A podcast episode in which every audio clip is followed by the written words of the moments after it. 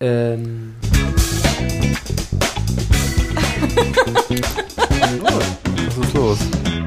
Den Knopf sollte ich nicht drücken. Merke ich mir mal.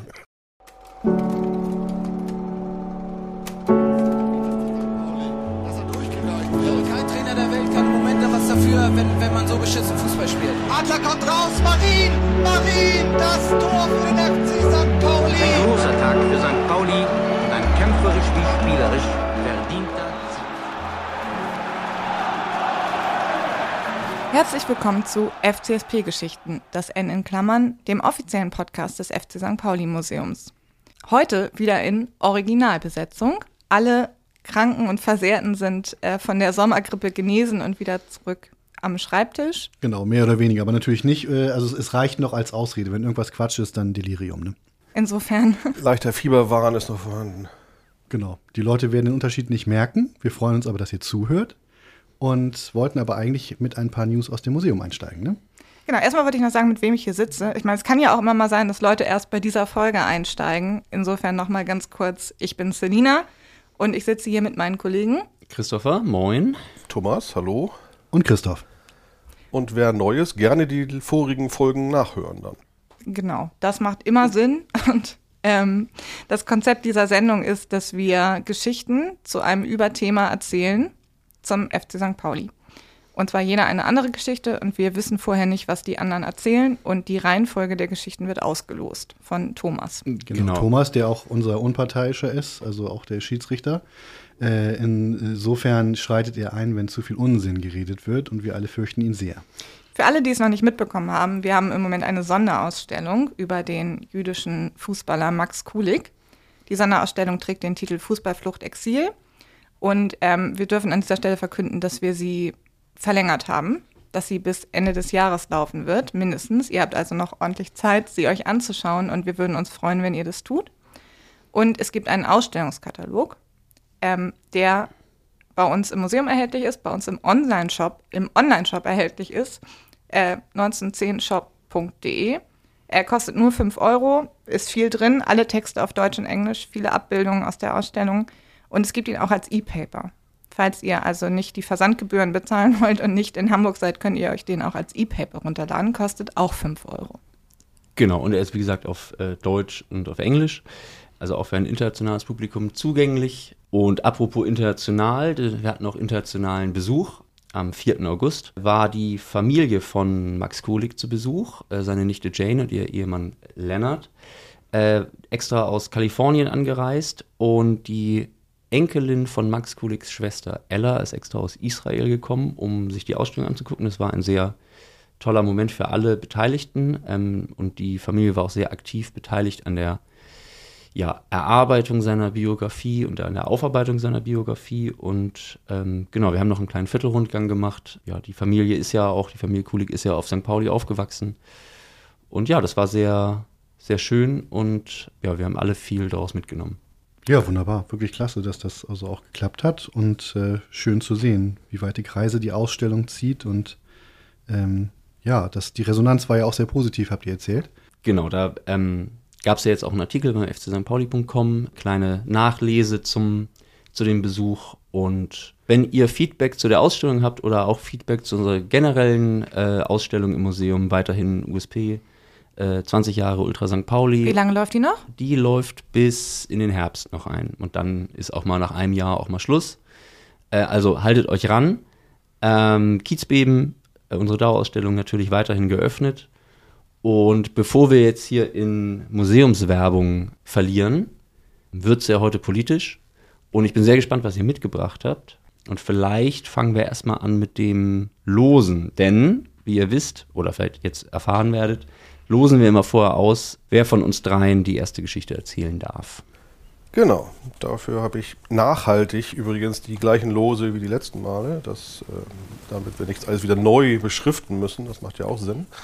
Werde also die ganzen Sachen wieder schön ein bisschen mischen und entblättern, nämlich das erste Los. Die anderen beiden müssen dann nämlich noch warten, wie das weitergeht. Und auf dem ersten Los steht der Name Selina. Ah, Mensch. Hooray! Ja, wir reden ja heute über Politik und ähm, ich weiß nicht, wie euch das geht, aber eines der ersten Dinge, die ich über Politik gelernt habe, in der Schule oder vielleicht auch im Politikstudium, ich bin mir nicht mehr so ganz sicher, eins von beiden, ist, dass es in Rechtsstaaten drei Gewalten gibt. Frei nach Charles de Montesquieu, nämlich die Exekutive, die Judikative und die Legislative. Und eigentlich, das wusste schon Rousseau, gibt es aber vier Gewalten, nämlich noch eine vierte inoffizielle.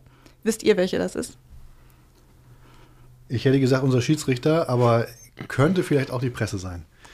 Das ist natürlich richtig. Die Massenmedien, die sogenannten, ähm, sollen, so zumindest die Theorie, durch wahrhaftige Berichterstattung und Vermittlung der öffentlichen Meinung eine Kontrollfunktion über die drei anderen Staatsgewalten ausüben, um Machtmissbrauch zu verhindern. Einen eklatanten Machtmissbrauch witterte die aktive Fanszene des FC St. Pauli im Jahr 1989. So ein Fußballclub ist ja eigentlich auch nur ein kleiner Staat. Und die aktive Fanszene, Fanszene reagierte folgerichtig mit der Gründung des ersten braun-weißen Massenmediums.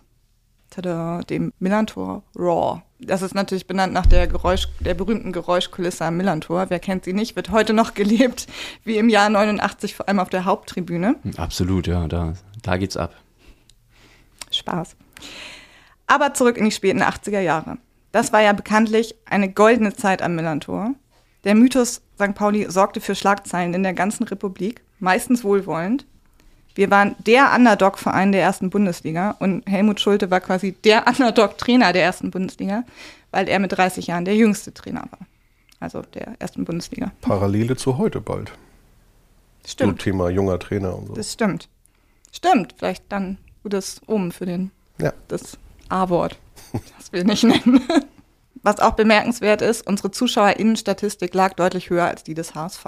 Also kein Scherz, Ende 89, äh, also Ende der Saison 88, 89, muss man korrekter halber sagen, hatten wir im Durchschnitt 21.000 ZuschauerInnen und der HSV hatte 15.000.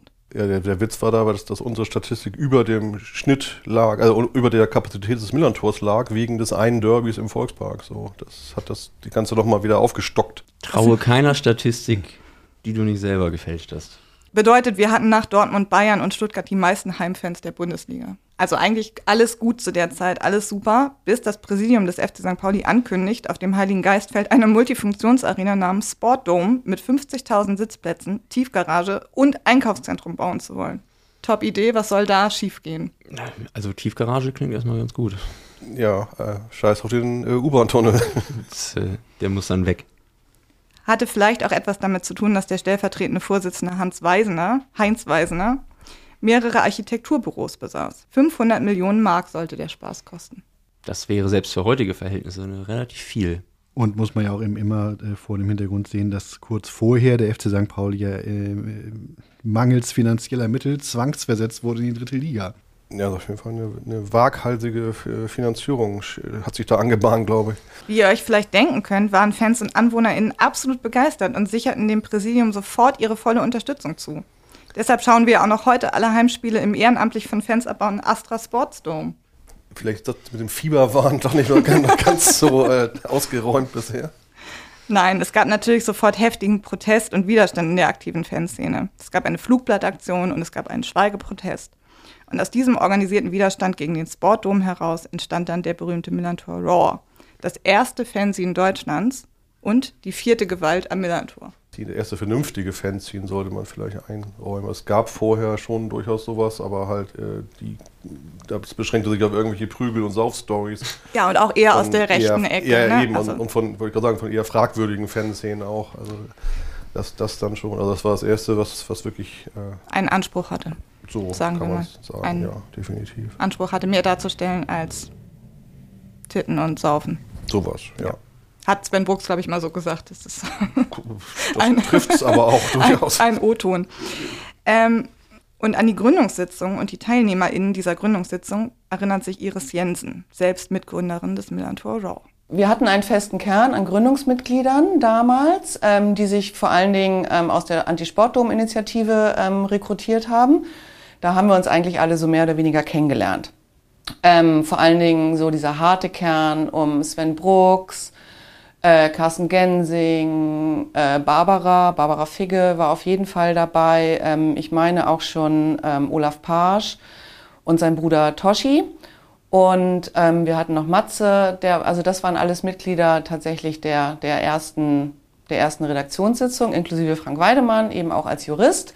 Olaf hat dann noch, der war mit Julia befreundet und ähm, hat die dann auch noch relativ schnell mit dazugebracht, sodass wir dann drei Frauen waren. Ach so, Dicken, Mensch, Dicken war natürlich auch von Anfang an dabei. Ja, den habe ich gerade äh, äh, unterschlagen, weil der war auch in dieser Anti-Sportdom-Initiative. Als damaliger eingefleischter Kommunist, genau. Ja, was immer das bedeutet. Der eingefleischte Kommunist, ja. Genau, Ding, das wisst ihr sicherlich, war, Der Frontmann von Slime. das ist korrekt. Und er war eben auch Teil der Fanszene des FC St. Pauli und er war Gründungsmitglied des Milan Raw. Ähm, ja, da war ich auch mit bei und daraus entstand dann der Millantor Raw. Ne? Man, hatte, man hatte sich zusammengefunden. Wir waren zum richtigen Zeitpunkt am richtigen Ort mit den richtigen Leuten. Das ist ja dann auch so ein, so ein Gemeinsamkeitsgefühl, was sich dann entwickelt, ähm, was ja auch nicht so häufig in deinem Leben vorkommt. Und so kommt, aber wer jetzt wirklich auf die Idee kommt, ich kann jetzt nicht sagen, Sven Brooks hat da gesagt, Leute, wir machen, und das war die zündende Idee, sondern das ist natürlich so, so ein Prozess, ne, so. Aber Punk-Fansigns haben damit zu tun, das Not the View von Celtic hat damit zu tun. Also die Clique um Sven Brooks hatte wohl damals schon ganz gute Kontakte nach Schottland und hatte sich vom dem berühmten Celtic-Fanzine Not the View inspirieren lassen. Und kannte Fanzines natürlich eben auch schon aus der Punk-Szene.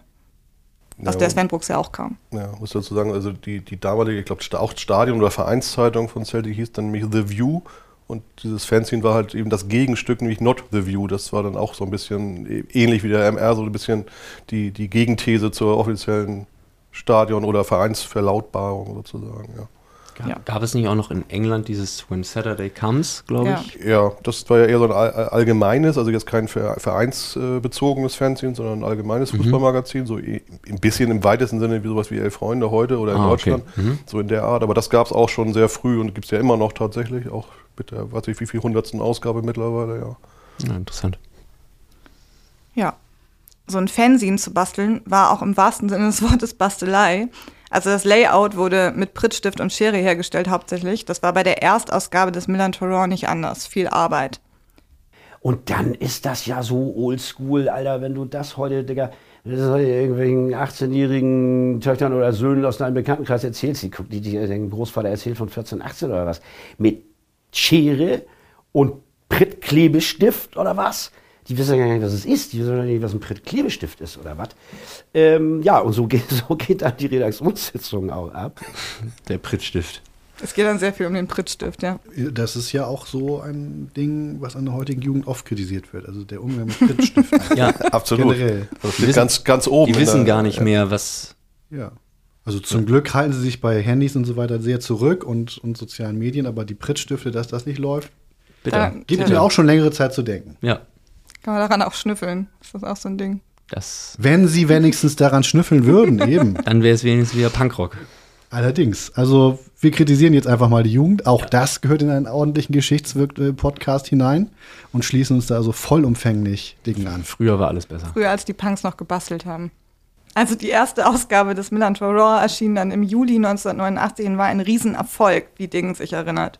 Aber wie das Ding dann einschlägt, ist natürlich schon eine Granate. Das meine ich mit richtigen Zeitpunkt, richtiger Ort, ist natürlich auch immer eine Sache. Ne? Das Brodelte, das, das, das fiel auf fruchtbaren Boden. Die Leute waren heiß, sowas zu lesen. Das hatten die noch nicht in der Hand. Also außer die, die aus der Punkszene kamen, hatte das ja noch nie jemand in der Hand, so ein Ding. Sondern nur diese offizielle Stadionzeitung, die stinke langweilig waren, die ich noch richtig visualisieren kann. Die ich Jahrelang habe ich dieses Ding in der Hand gehabt, da von St. Pauli, wo eine Mannschaftsausstellung drin stand vom Gegner und ansonsten stand da eigentlich nichts drin. Ne?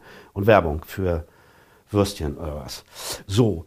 Und so, so entwickelt sich das dann. Und dann diese Redaktionssitzung, wo von Anfang an ja auch klar war, dass es, äh, dass es um mehr als Fußball geht. Also das ist von Anfang an ja sehr zügig auch klar gewesen. Ne? Die, wer erinnert sich nicht an die Würstchenwerbung? Wie hieß es damals? Pauli einfach nur? Oder Ja, Millantor-Magazin? Also zu der Zeit, glaube ich, Millantor-Magazin. Äh, dann Pauli kam dann, glaube ich, danach. Oder Pauli am Ball oder irgendwas. Also da gab es ja verschiedene äh, Sachen noch dann. Pauli war auf jeden Fall danach, ja. Und äh, das mit einem am Ball oder was war dann, wenn dann, Nee, St. Pauli am Ball war ein noch mal davor. Dann Pauli war die nachher, die auch mit dieser Bretteroptik später und so, die, die war dann schon inhaltlich nicht ganz so schlecht mehr. Also es wurde dann sukzessive besser, was die Inhalte angeht, aber im Endeffekt war natürlich Stadionzeitung, auch bei anderen Vereinen, wenn man mal auswärts sich so ein Ding in die Hand kriegte, das waren eigentlich Werbeblätter mit äh, ein paar Fotos und das war es dann in der Regel eigentlich auch. Ja, erstaunlich, dass die verkauft wurde, ne? Also, die waren meistens wurden die tatsächlich sogar verkauft. Ja, ja. das ist ja nicht so wie die Viva heute, die es ja. umsonst gibt quasi, sondern mhm. die, da musste man wirklich auch noch Geld für bezahlen, ja. für die Würstchenwerbung. Das war so ein bisschen vor meiner Zeit. ja. ja. In der Nullnummer, die den Untertitel Fans Fußball Viertel trug, ging es dann tatsächlich um mehr als Fußball. Und auch nicht mehr um den Sportsdome, weil dieser Kampf war im Juli 89 bereits gewonnen. Die Pläne wurden schon, glaube ich, im Mai 89 eingestampft. Es gab dann auch ein Gutachten, in dem nochmal stand, dass das fürs Viertel wirklich auch nicht verträglich gewesen wäre zu der Zeit. Und dann wurde das zu den Akten gelegt. Aber was die aktive Fanszene daraus mitgenommen hat, ist, dass organisierter Widerstand sich lohnt. Ja, was natürlich auch schon ein Stück weit aus der Hafenstraße auch gekommen war. Den Anstoß für die erste Ausgabe des Millantor lieferte ein anderer Vorfall. Und dazu noch mal, hören wir nochmal Iris Jensen. Ähm, wir hatten damals eine Auswärtsfahrt ähm, zum FC Bayern München ins Olympiastadion damals und sind bereits am Bahnhof von einem massiven Polizeiaufgebot ähm, empfangen worden und sind von vornherein ähm, behandelt worden, als ob wir irgendwie die Stadt auseinandernehmen wollen. Ja? Also wie äh, wie so eine Verbrechergang. Ähm, das zog sich tatsächlich bis zum Schluss durch. Und wir hatten, also dieses Spiels, und ähm, es wurden auch Leute verhaftet aus völlig nichtigen Gründen. Ähm, damals ist übrigens auch, weil eigentlich war unser Plan, ähm, wir hatten ein, wir Frauen hatten ein großes Plakat gemacht mit Frauen erobern die Stadien. Ähm, das war eigentlich quasi unser Hintergrund, unser Hintergrund, warum wir ähm, da auch jetzt nochmal mitgefahren sind. Ähm, Barbara, Julia und ich auf jeden Fall und noch viele andere Frauen. Und das geriet leider so ein bisschen in den Hintergrund ähm, aufgrund der Vorkommnisse. Das war tatsächlich keine schöne Auswärtsfahrt, das muss man wirklich sagen. Und wir wollten eben gerne, dass der FC St. Pauli sich dagegen, gegen diese Verhandlung von uns Fußballfans ähm, engagiert. Und auch mit der Polizei nochmal und auch mit dem FC Bayern und ähm, in, ins Gespräch geht und haben einen äh, Artikel verfasst der sollte in das damalige Stadionmagazin, Millantor-Magazin hieß das, glaube ich, ähm, veröffentlicht werden. Und das geschah nicht. Stattdessen gab es einen Artikel von dem damaligen Reiseveranstalter, der mit dem FC St. Pauli zusammengearbeitet hat, irgendwie, der erzählen konnte, ähm, wie toll die Auswärtsfahrten organisiert werden und wie fantastisch das auch in München war und so weiter. Und wir dachten irgendwie, wir lesen nicht richtig. Und haben uns dann zusammengetan und dachten, naja, okay, also wenn die das nicht veröffentlichen, dann veröffentlichen wir das eben auf unserem Weg. Und das war im Grunde genommen so die Gründungsidee des, ähm, des Millantor Sich selbst eine Stimme geben, wenn andere dir keine geben. Ja, es ist schon 1989 schon so aktuell wie heute immer noch. Polizeigewalt? Ja, überhaupt. Also das war damals ja eher selten, dass Auswärtsfahrten so äh, gelaufen sind, dass man eben wirklich von vorne bis hinten eskortiert wird und so. Warst du also dabei man, eigentlich? Nee, da noch nicht, nee. Also, aber vom Grundsatz her Auswärtsfahrten auch noch Anfang der 90er, Mitte der 90er waren ja meistens jedenfalls noch so, dass man sich da mehr oder weniger frei bewegen konnte in den, in den jeweiligen Städten. Außer das waren jetzt wirklich Hochrisikospiele und ähnliches, aber grundsätzlich konnte man da machen konnte, was man wollte, mehr oder weniger, und, und wurde ganz selten mal überhaupt beäugt von der Polizei. Glorreiche Zeiten. Im Prinzip im Nachhinein schon, ja. Und mit dem, mit der Umgang des Vereins mit diesem Thema hat offensichtlich auch so ein bisschen anders. Also, wenn man das so betrachtet, war der Verein auch sicherlich ein bisschen selber schuld an der Gründung des Millantor Raw. Ähm, die Vereinsführung sah das allerdings damals ein bisschen anders und versuchte als erste Maßnahme ein Verkaufsverbot für den Millantor Raw rund um das Stadion durchzusetzen. Dazu Manfred Kampe, damals Geschäftsführer des FC St. Pauli. Ja, zu Recht. Wir hatten eine Stadionzeitung, äh, äh, eine offizielle. Und äh, wie das damals so war, so hemdsärmlich äh, tauchte, äh, tauchte das auf und wir verkaufen das jetzt. Ähm, das hat nicht meine Zustimmung gefunden, weil ich erwarte, dass man fragt, bevor man sowas macht. Dass das in der Sache gut war, Millantor stand überhaupt nicht zur Diskussion. Die Tatsache, dass wir eine eigene Stadionzeitung haben, die in unserem Stadion verkauft wurde, äh, hat klar dagegen gesprochen, dass die ungefragt einfach auch ihr eigenes Ding verkaufen. Da war ich dann, äh, das hat sich aufgelöst, glaube ich, dann im Nachhinein. Ja gut, okay. Aber der, der Zwist äh, entspinnt sich durch diese, wie soll ich sagen, hemdsärmliche Art. Ja, diese hemdsärmlich. auch so, das glaube ich, hat er, glaube ich, also das hat er, glaube ich, falsch gesetzt. Also ich Das weiß ist doch nicht, eher er- positiv konnotiert auch. Ja. Was wäre dann die richtige Herangehensweise? Anzug, ärmelig oder Sakko tragend. Ja, aber auch, Zum auch, Beispiel? auch hemdsärmlich, im, auch im, rein im modischen Sinne würde ich jetzt nicht mit den Menschen in Verbindung bringen, die den MR gegründet haben. aber gut. eine, Die eine komische. Begrifflichkeit. Ja. Fans benehmt euch, finde ich schon ziemlich super. Ist halt besonders, wenn man überlegt, was das jetzt fürs Marketing bedeutet hätte, wenn sich wirklich alle immer brav dran gehalten hätten. Ne? Ich meine, irgendwie die, die Aktenordner der Liga oder sowas, was wäre das wohl geworden? Wie wäre das gelaufen, wenn die Milan GründerInnen damals einen offiziellen Antrag gestellt hätten, auf Genehmigung den verkaufen zu dürfen? Das wäre wahrscheinlich, dürfen wir das verkaufen? Nein, okay. Genau. Also, Ja, Ein Antrag also auf Verteilung eines Antragsformulars. hätte jetzt auch nicht so richtig viel bewirkt.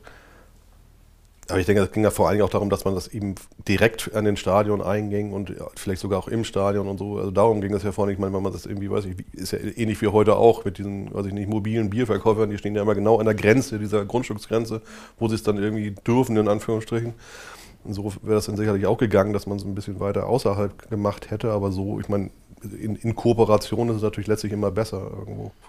ich meine, das, es ist schon auch so, dass Sven Brooks später in einem Interview mit ein paar Jahren Abstand den Verkaufserfolg des Milan Raws, also der Nullnummer, durchaus auch der Tatsache zugeschrieben hat, dass die Leute teilweise dachten, sie kaufen die offizielle Vereinszeitung.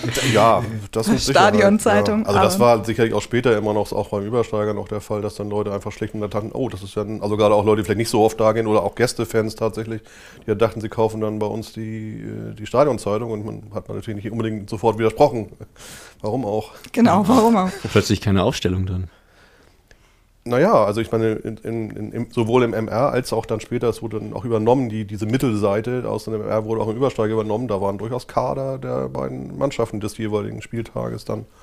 Also so, so ganz war das dann auch nicht ohne Sport und äh, Statistik sozusagen. Und wie hieß die Sportecke von Milan Raw? Party. Ich finde es gut, dass wir dieses, äh, dieses Unwort ausgerechnet dem Milan Raw zu verdanken haben. Also mit drei, drei bis vier A in der Mitte auf jeden Fall, ja. Ja. Barbara Figge, ebenfalls Gründungsmitglied des Milan Raw, erinnert sich an die Konfrontation mit dem Verein ein bisschen anders als Kampe. Ich glaube wirklich, der Verein war überrascht, mit welcher Vehemenz und Wucht wir plötzlich da waren. Das äh, hat, äh, glaube ich, immer wieder, äh, hat immer wieder Auseinandersetzungen auch bedeutet, aber wir waren einfach rotzfrech. Wir haben Forderungen gestellt, wir sind aufgetreten, wir sind laut geworden.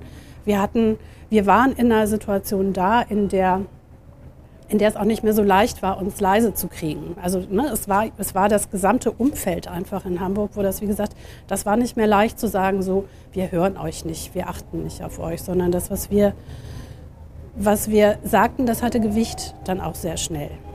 Und dann gab es die ersten, die ersten wirklich erfolgreichen ähm, Aktionen äh, rund um den Antirassismus.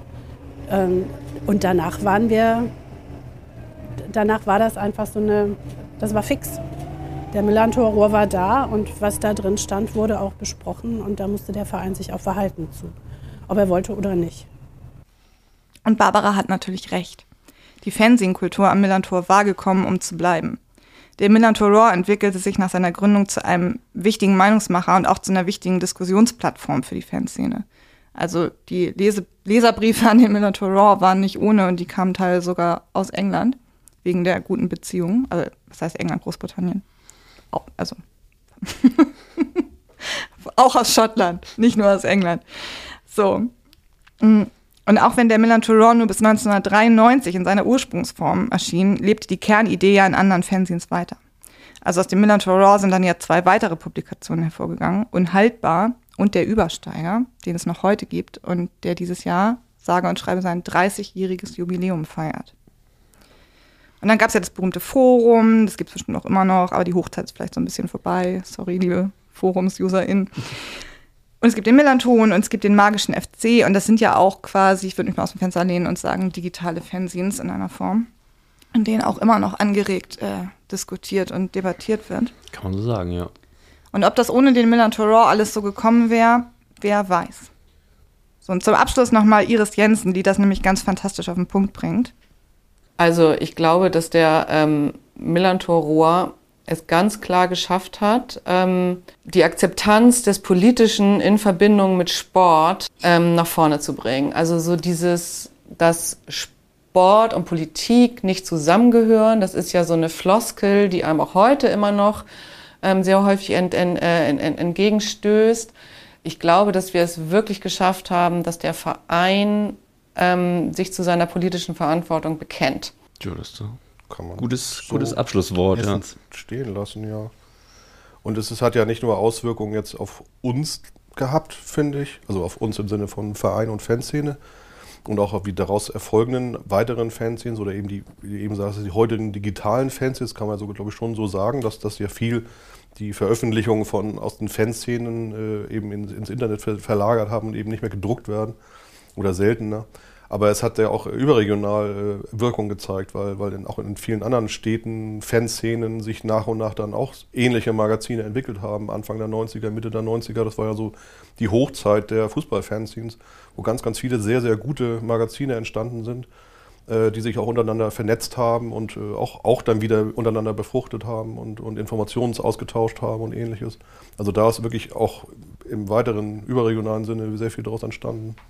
Genau. Das war die Geschichte vom Millantor Raw. Tja, also wie gesagt, ich bin zu jung, um den selber im Stadion als Stadionzeitung verwechselt zu haben. Ich kenne das wirklich nur so jetzt in der Nachlese und habe natürlich den Übersteiger früher mal gelesen, aber für mich war auch der Millantor Raw immer so wie so eine Legende im Hintergrund, von der immer alle gesprochen haben, die mir persönlich aber sozusagen einfach aufgrund meines Alters noch nicht so ganz so nah war, aber wenn ich jetzt im Nachhinein aus dem Millantor Raw lese, dann Viele Sachen verstehe ich auch einfach nicht. Die sind so ganz komisch verklüngelt internas. Und andere Sachen sind aber auch so sehr auf den Punkt und auch schon 1989, 1990 schon sehr wegweisend, muss man so sagen. Ja, also ich habe die auch dann natürlich dann relativ noch kennengelernt, sage ich mal, die, die äh, Ausgaben, die ich äh, dann auch live gekauft habe, als sie dann erschienen sind, aber eben auch dann davor, die Ausgaben, die es schon gab, äh, habe ich dann irgendwann mal nachgekauft. Äh, das war dann auch einer meiner ersten Besuche im Fanladen damals, äh, wo ich dann auch kaum jemanden kannte, wo dann da ein, ein sehr großer, brummiger Herr hinterm Schreibtisch saß und dann doch eher unerfreut war, dass ich dann alle äh, bisher da erschienenen Ausgaben des Minotaur kaufen wollte, die dann aber alle unterschiedlich kosteten, weil es teilweise Nachdrucke waren oder beziehungsweise Nachkopien waren oder eine, zwischendurch eine, eine, eine Preiserhöhung waren und alle kosteten anders und das musste er jetzt alles zusammenrechnen. Und ich sag mal, das war dann so der erste, erste Kontakt mit Herrn Brooks, der dann eher äh, mürrisch daherkam. Ja, du hast dich echt was getraut. Da bist du aber wirklich Auge des Orkans vorgedrungen. Ja, das wusste ich ja in dem Moment noch nicht so genau. Wolltest du auch eine Tüte dazu haben oder sowas? Äh, ich glaube Hübsch nicht. eingepackt? Nee, ich glaube, ich habe die dann einfach so mitgenommen. Nein, aber es war natürlich schon wichtig. Also, aber genau was du sagst, verklüngelt. Also natürlich habe ich auch, auch gerade am Anfang nicht alles verstanden, worum geht das da eigentlich oder was, wer sind die Menschen, über die da geredet wird. Wenn man da erst so neu reinkommt in diese ganze Szene, da muss man natürlich auch so ein bisschen einlesen und mit heute mit Abstand äh, ist das natürlich noch mal ganz anders, wenn man das liest, klar, ja. Das ist so eine Tradition, die sich in sämtlichen Veröffentlichungen aus der Fanszene des FC St. Pauli durchsetzt, seit offensichtlich äh, Ende der 80er Jahre, dass das grundsätzlich so formuliert ist, dass Außenstehende keine Ahnung haben, worum es geht. Das ist ja auch gewollt. Das ist mit Sicherheit gewollt, ja. Ja. So, ja, Thomas, willst du, willst du wieder- losen? Mal wieder ein bisschen blättern in den noch existenten zwei Losen. Genau, und dann haben wir jetzt äh, Christoph. Oha, ja gut, dann mal rein, mal gucken, ob ich es noch kann, keine Ahnung, lange her, wirklich lange her. Äh, ich musste vorhin erklärt bekommen, in welche Richtung und welche Seite des Mikrofons man reinspricht, die mit Metall oder die mit diesem lustigen Stoffding. Ich nehme das Stoffding, ich hoffe, man kann mich hören. Ähm, ja, äh, ich bin diesmal, habe diesmal eine mehrere Jahrzehnte umspannende Geschichte, die tatsächlich sehr dicht bei der Zeit äh, beginnt, äh, von der Selina gerade sprach. Es handelt sich nämlich äh, um 1992 das Jahr und die dann aber auch noch einige Jahrzehnte zurückgeht. Ich stelle sie unter den Titel von Franz Beckenbauers großer Single geklaut, Gute Freunde kann niemand trennen. Und zwar stand tatsächlich 1992 in der offiziellen Vereinszeitung, ähm, dass äh, ein Senior verstorben war. Ein Nachruf wurde ihm also gewidmet. Ein Herrn, äh, mit dem man also nicht nur einen Senior verloren hätte, sondern einen Menschen, der seit Jahrzehnten für unter anderem die Altherrenmannschaft da war, der äh, dem Verein mit Rat und Tat zur Seite gestanden hat und dem wir, so die Schreibe des Nachrufs, tiefen Dank schulden. Der Abend unserer aktiven Fußballerlaufbahn wäre ohne ihn nur halb so schön gewesen. Die Verdienste unseres Otto, die er sich um den Gesamtverein erworben hat, können nur noch die ganz alten St. Paulianer ermessen. Es war, weiß Gott, nicht wenig. Vor dem Zweiten Weltkrieg und während des Krieges hat unser Senior in exponierter Stellung für unser Land, für unsere braun-weißen Farben segensreich gewirkt, und zwar in der Stille. So Oha. Ja, also schon mal sehr freundlich. Also wer schon so ein bisschen eingeweiht ist, ahnt, welcher Otto das ist. Es ist nicht Walkes, der lebt ja auch noch. Ähm, äh, und der Todesfall geschah halt am 8.11.91, wie gesagt. Äh, schon vorher hatte der äh, Otto echt eine gute Presse. 1972 beispielsweise hat er ebenfalls in der offiziellen Vereinszeitung auch einen Glückwunsch bekommen, damals zum 65. Geburtstag. Zum 75. gab es auch einen, überspringe ich mal. Der FC St. Pauli bekam besonders während des letzten Krieges die Hilfs- und Segensreiche hilfreiche Hand unseres lieben Otto zu spüren, hieß es dann darin. Und außerdem, dass er schon über 50 Jahre Vereinsmitglied sei und Träger der goldenen Vereinsnadel. Also ein ganz großer St. Paulianer. Da passt es dann vielleicht nicht ganz so dazu, wenn man ein anderes Statement hinzunimmt, nämlich von dem FDP-Politiker Hans Harder Biermann-Rathjen, der auch 13,5 Jahre lang hamburgischer Kultursenator war der hatte etwas kürzer, aber sehr prägnant zu sagen, dass Otto Wolf der schlimmste und brutalste Scherge des absoluten Antisemitismus in der Wirtschaft gewesen sei.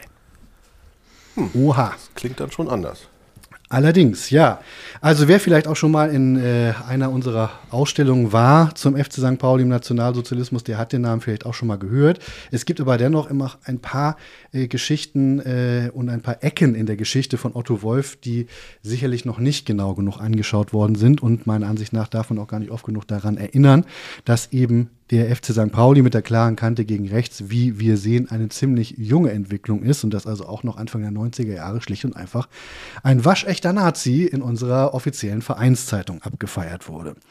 Äh, einmal ganz kurz vielleicht aber einen Blick, wer war denn nun also dieser Otto Wolf? Der äh, wurde 1907 geboren, ähm, ursprünglich in Kiel, dann äh, aber schon früh zogen seine Eltern ähm, nach Hamburg und er trat dann also schon 1920 in den FC St. Pauli ein und fing 1925 an, in der ersten Herrenfußballmannschaft zu spielen. Also man kann schon sehen, er kann nicht ganz unbegabt gewesen sein, sportlicherseits jedenfalls.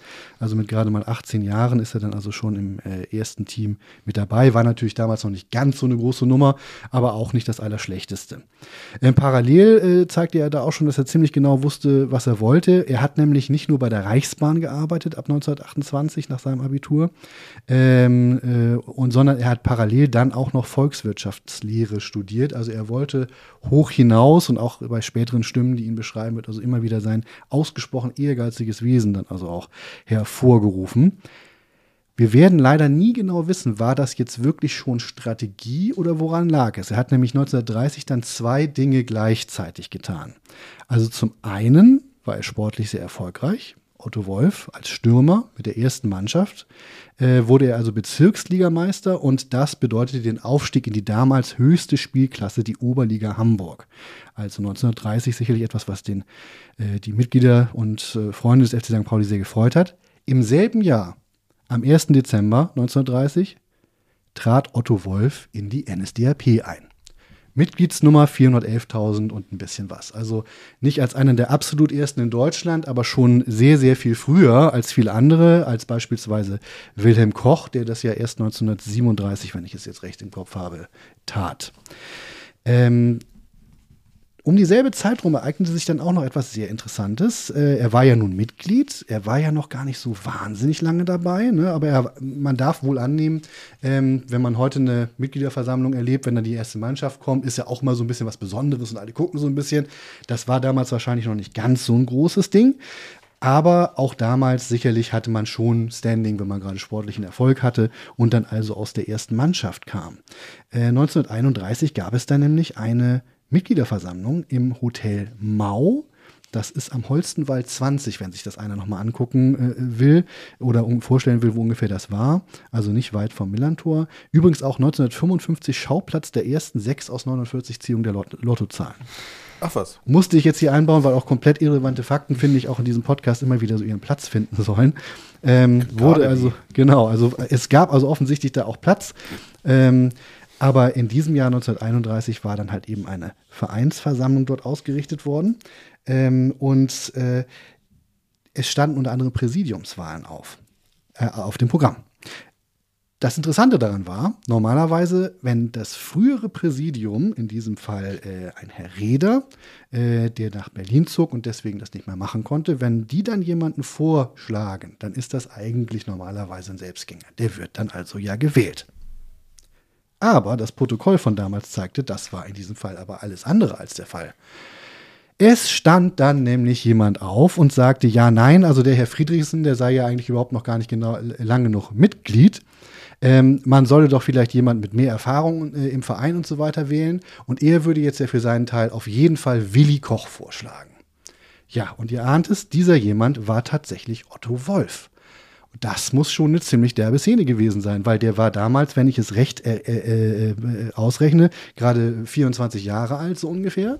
Ne, und äh, tritt dann einfach mal so als Jungspund auf. Und dann richtet er sich gegen einen Mann, der eben nicht irgendwie mal so zufällig durch die Tür reingekommen ist, so klingt das ja vielleicht, sondern Hans Friedrichsen war eben tatsächlich dabei, als die ersten äh, regelmäßigen äh, Spiele ausgetragen wurden und auch die ersten Punktspiele des FC St. Pauli. Also man kann ihn als quasi als einer der Gründerväter der, der Fußballmannschaften bezeichnen und zusätzlich übrigens nebenbei ist er auch der Großvater von Tjag Voigt gewesen, der hier bis zu seinem Tode übrigens auch im Museumsvorstand bei 1910 e.V. war. Aber Thomas, du hast auch noch was dazu. Ja, ich wollte genau das sagen, dass eben mhm. also diese, diese, Aussage, Friedrichsen seine, seine kurze, zu kurze Zeit im Verein ist natürlich totaler Quatsch, äh, weil er ist ja eben schon seit Anfang an dabei, deswegen und auch der, das ein wenig. Auch der Vater von Hans Friedrichsen, Hans Friedrichsen Senior, war äh, schon ja.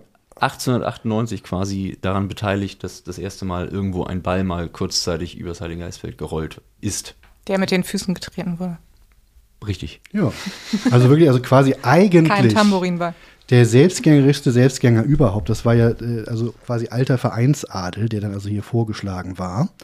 Äh, und das, äh, ne, also es steht aber wirklich äh, hier äh, genau wörtlich, Herr Wolf führte aus, dass Herr Friedrichsen jetzt erst eine zu kurze Zeit im Verein wäre, um sogleich das Amt eines ersten Vorsitzenden bekleiden zu können. Ähm, es sprach dann ein Herr Prinzlau für den Herrn Friedrichsen und führte aus, dass Herr Friedrichsen bereits früher, was Thomas gerade auch schon gesagt hat, lange Jahre Obmann des Fußballausschusses äh, beim FC St. Pauli gewesen sei und so weiter und so fort. Es gab dann Rede und Gegenrede. Aber da war dann äh, nicht, nicht mehr viel zu, viel zu ändern im Protokoll. Es ist dann beide Herren, Wolf und Prinzlau, sprachen noch mehrmals. Und da andere Vorschläge nicht gemacht wurden, die Herren Kalkbrenner und Pestorf hatten bereits vor der Versammlung abgelehnt, wurde zur Wahl geschritten. Es erhielten Herr Willi Koch 53 Stimmen, Hans Friedrichsen 37 Stimmen. Damit war Herr Willi Koch gewählt. Und Hans Friedrichsen mal ganz nebenbei wurde dann sogar auch noch die äh, besondere Blamage zu, äh, also tatsächlich von seinen Vereinskameraden äh, auch, auch äh, zugemutet, auch als zweiter Vorsitzender nicht gewählt zu werden. Man weiß nicht ganz genau, was, äh, was da noch so zugrunde lag. Auf jeden Fall kann es meiner Ansicht nach kein Zufall gewesen sein, dass da nun gerade also der Stürmer der ersten Mannschaft dann aufsteht, sich für Willi Koch ausspricht und äh, der dann auch noch gewählt wird. Und ich glaube auch nicht, dass ein Willi Koch oder Wilhelm Koch diese Szene so ohne weiteres vergessen haben wird, auch im späteren. Deswegen glaube ich, dass man sich diese Szene und eben auch das entsprechende Protokoll dazu als Dokument unbedingt merken, merken muss, wenn es gilt, die Person Wilhelm Kochs und seine Beziehung zur NSDAP zu bewerten. Denn Otto Wolf machte dann auch noch eine ordentliche Karriere. Genau, also so viel zu Otto Wolf vor 1933, also auch schon in der NSDAP und ähm, dann also auch Wegbereiter von Wilhelm Koch, der dann später zigmal wiedergewählt wurde, wie wir wissen, ähm, dann eine kurze Unterbrechung hatte, während der dann tatsächlich Hans Friedrichsen auch mal Präsident des FC St. Pauli war. Der hat sich dann so wirklich auch in den Dienst des Vereins gestellt und nach dem Krieg war er dann ja wieder, äh, also dann nach der kurzen Zeit unter Friedrichsen war dann ja auch wieder Wilhelm Koch am Ruder. Nun aber eben tatsächlich zur Zeit des Nationalsozialismus. Währenddessen war Otto Wolf zwar noch sehr jung, aber eben auch extrem ambitioniert. 1934 schon hatte er seine Promotion fertig. Ähm, Wesen und Bedeutung der Seehafen-Ausnahmetarife der Deutschen Reichsbahngesellschaft kann man auch in der Stabi einsehen, wenn man möchte. Ich lese das jetzt mal nicht vor, ich glaube, schon ein bisschen trocken. Ähm, dann äh, machte er den wesentlichen Karriereschritt, wie sich herausstellen sollte. Er verlässt 1936 die Reichsbahn und er wird Hauptsachbearbeiter des Hamburger Gauwirtschaftsberaters Carlo Otte. Also er geht in die Politik. Also er geht sozusagen in die Verwaltung und gleichzeitig die Politik. Das war damals ja äh, eben sehr parteinah alles. Und äh, um das ein bisschen einordnen zu können, habe ich auch mal beim Historiker Frank Bajor nachgelesen, in dessen sehr lesenswerten Buch über die sogenannte Arisierung der Hamburger Wirtschaft. Weil zunächst könnte man denken, wie Karriereschritt, denn Bajor schreibt, das institutionelle Gewicht, das der Gauwirtschaftsberater der Handelskammer und der staatlichen Wirtschaftsverwaltung entgegensetzen konnte, war im Allgemeinen denkbar gering. Das schreibt er dann weiter, hätte man also auch daran gesehen, dass zum Beispiel der Gauleiter Karl Kaufmann, so quasi der oberste Nazi dann in Hamburg, der hatte auch weitere Sonderdienststellen im Wirtschaftsbereich. Es gab also auch einen Sonderbeauftragten für Wirtschaftsförderung und Vierjahresplan. Der sei so direkt eigentlich sogar wichtiger gewesen. Ähm, und äh, eigentlich hätte der Gauwirtschaftsberater sogar das ehrenamtlich machen müssen. In anderen Gauen war das wohl der Fall, bei äh, Otto Wolf nicht. Ähm, aber, und jetzt kommt's, Zitat Bajor, nur auf einem fachlichen Gebiet verfügte der Gauwirtschaftsberater über dominierenden Einfluss, auf dem der Arisierung bzw. der sogenannten Entjudung der Wirtschaft.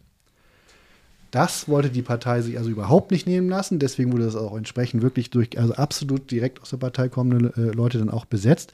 Und ähm, da schoben dann tatsächlich auch die ganzen Wirtschaftsinstanzen das auch immer hin. Also wenn jetzt dann irgendwie die Handelskammer gefragt wurde, so hier, ne, ist das nicht ein bisschen zu jüdisch für den neuen Zeitgeist und so weiter, dann haben sie gesagt, das macht der Gauwirtschaftsberater. Oder kurz damals auch gerne gesagt, der Gau. Ähm, und der machte das dann gründlich und das machte eben auch Otto Wolf äh, von Anfang an schon sehr gründlich. Er war beispielsweise daran beteiligt, die äh, vom Namen her auch immer noch sehr bekannte Privatbank Warburg und Co.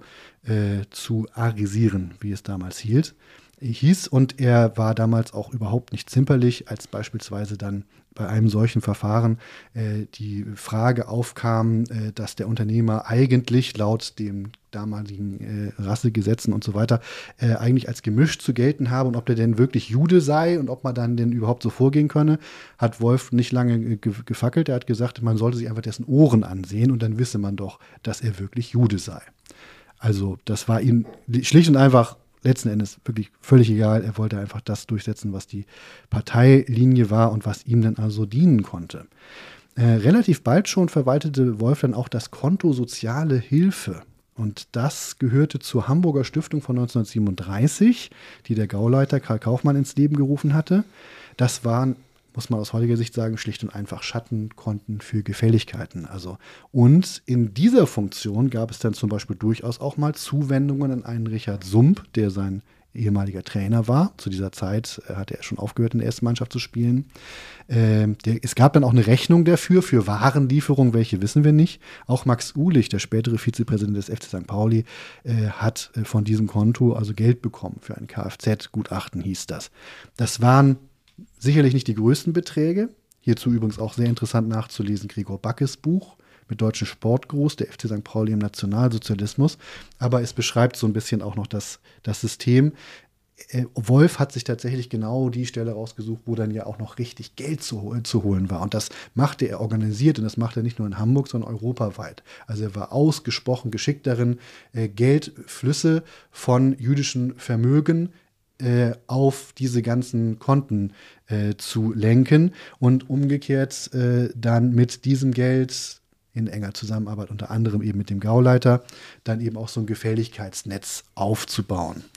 Und ähm, gleichzeitig macht er eben auch das, was von ihm erwartet wurde und muss man schon sagen, brachte schlicht und einfach sehr viele äh, jüdische Kaufleute um ihren rechtmäßigen äh, Besitz in aller Regel für ein Apfel und ein Ei. Also die Verfahren, die liefen auch oft so, ähm, dass sogar die Menschen, die diese Betriebe dann erwerben durften, für einen viel zu niedrigen Preis, ähm, es gab zumindest in Einzelfällen, äh, gab es das so, äh, gab es das, dass sie den festgesetzten Preis so niedrig fanden, dass sie sich geschämt haben, dass, äh, dass sie es zu diesem Preis erwerben, erwerben konnten. Das heißt also, die sind dann noch, äh, noch, noch tiefer gegangen, als, als sie es äh, hätten gehen müssen nach den vollkommen verzerrten Maßstäben, die damals herrschten. Also 1938 wurde es dann auch wirklich richtig systematisch vorangetrieben. Die verbliebenen 2043 Grundstücke mit jüdischen Eigentümern wurden also systematisch enteignet. Otto Wolf kaufte günstig in Harvestehuditz, 1942 auch später auch noch an anderer Stelle äh, an der Elbchaussee, dann also Gebäude aus jüdischem Besitz. Ähm, ganz spannend ist dann auch, was 1943 passierte. Also schon davor hat es geschafft, seine Macht immer weiter auszubauen. Also er war jetzt nicht nur der Gauwirtschaftsberater, er wurde dann auch Leiter des Führungsstabs Wirtschaft im Wehrkreis X, Vorstandsmitglied der HAPAG, Vorsitzender der Rüstungskommission im Wehrkreis X und Wehrkreisbeauftragter des Reichsministers für Bewaffnung und Munition. Das kann man heute nicht mehr genau nachvollziehen. Man merkt, es war schon also offensichtlich eine sehr große Ämterfülle. Otto Wolf hat also eine sehr große Machtfülle auf sich vereint. Das wurde dann auch noch mehr, denn 1943 startete er quasi dann richtig durch. Es war so, dass der Gauleiter äh, die Kriegs-, den Kriegsverlauf nicht so richtig ernst genommen hat. Das heißt, so, so manche Berichte über alliierte Erfolge hat er als Feindpropaganda einfach mal so beiseite gewischt. Und als dann Hamburg im Rahmen der sogenannten Operation Gomorra in Schutt und Asche gelegt wurde, war er wohl tatsächlich ziemlich schockiert, das dann zu sehen. Äh, und aus der Abteilung, wenn Nazis über Nazis lästern. Ähm, es ist zwar nicht angebracht, aber trotzdem muss man dann schon ein bisschen grinsen. Dann schreibt nämlich Josef Goebbels über Karl Kaufmann, den Gauleiter. Ich glaube, dass Kaufmann angesichts der zweifellos außerordentlichen Lage etwas die Nerven verloren hat. Er ist wohl für eine so große Katastrophe etwas zu lyrisch und romantisch veranlagt. Aha. Otto Wolf dagegen nicht. Im August 43 erreichte er nicht nur äh, als SS-Mitglied den Rang eines SS-Standartenführers, sondern er wurde nun zum Generalkommissar für die gesamte Wirtschaft im Gau ernannt, sozusagen ein Wirtschaftsdiktator. Und er hat es dann geschafft, äh, in diesem tatsächlich auch sehr zerstörten Hamburg auch die Wirtschaft wieder so ein bisschen zum Funktionieren zu bringen, aber natürlich nicht mit irgendwelchen Mitteln, die aus heutiger Sicht in irgendeiner Weise akzeptabel wären, sondern ganz wesentlich durch äh, sehr äh, verschärfte äh, Zwangsarbeit, ähm, wo er eng mit den Kommandanten des Konzentrationslagers Neuengamme zusammenarbeiteten. Ähm, er hatte, hat dann später äh, sein Anwalt nach dem Zweiten Weltkrieg offiziell gesagt, Ministerbefugnisse. Ja, also so ein Typ war der liebe Otto Wolf. Ähm, ziemlich schlinger, schlimmer Finger, muss man sagen. Und äh, man fragt sich aber natürlich, was hatte der FC St. Pauli denn eigentlich noch? Da wollte ich vielleicht Kriegsverbrecher, würde ich vielleicht auch sagen. ja, also es ist äh, äh, sicherlich äh, unbedingt auch Kriegsprofiteur. Und äh, das Zitat, was wir eingangs eben auch gehört hatten, wird also, denke ich mal, in jeder Hinsicht nachvollziehbar. Ähm, er hat sich wirklich als, als absolut äh, beinharter, äh, menschenfeindlicher Faschist. Antisemist, Antisemit und Faschist eben wirklich profiliert und war damit dann eben auch erfolgreich. Es gibt ein paar kleine Sachen, die dann ganz interessant sind, ähm, wenn man fragt, was hatte denn jetzt eigentlich der FC St. Pauli von Wilhelm Kochs Beziehung zu Otto Wolf? Da wollte ich ganz gerne zumindest mal drauf gucken, um zu zeigen, wie kann man historische Schlüsse ziehen und was kann man und darf man schließen, wenn man kein genaues Dokument dazu hat. Das wird natürlich unter Historikern zu Recht auch sehr heiß diskutiert. Ähm, es war äh, nur ein, ein, Beispiel dazu.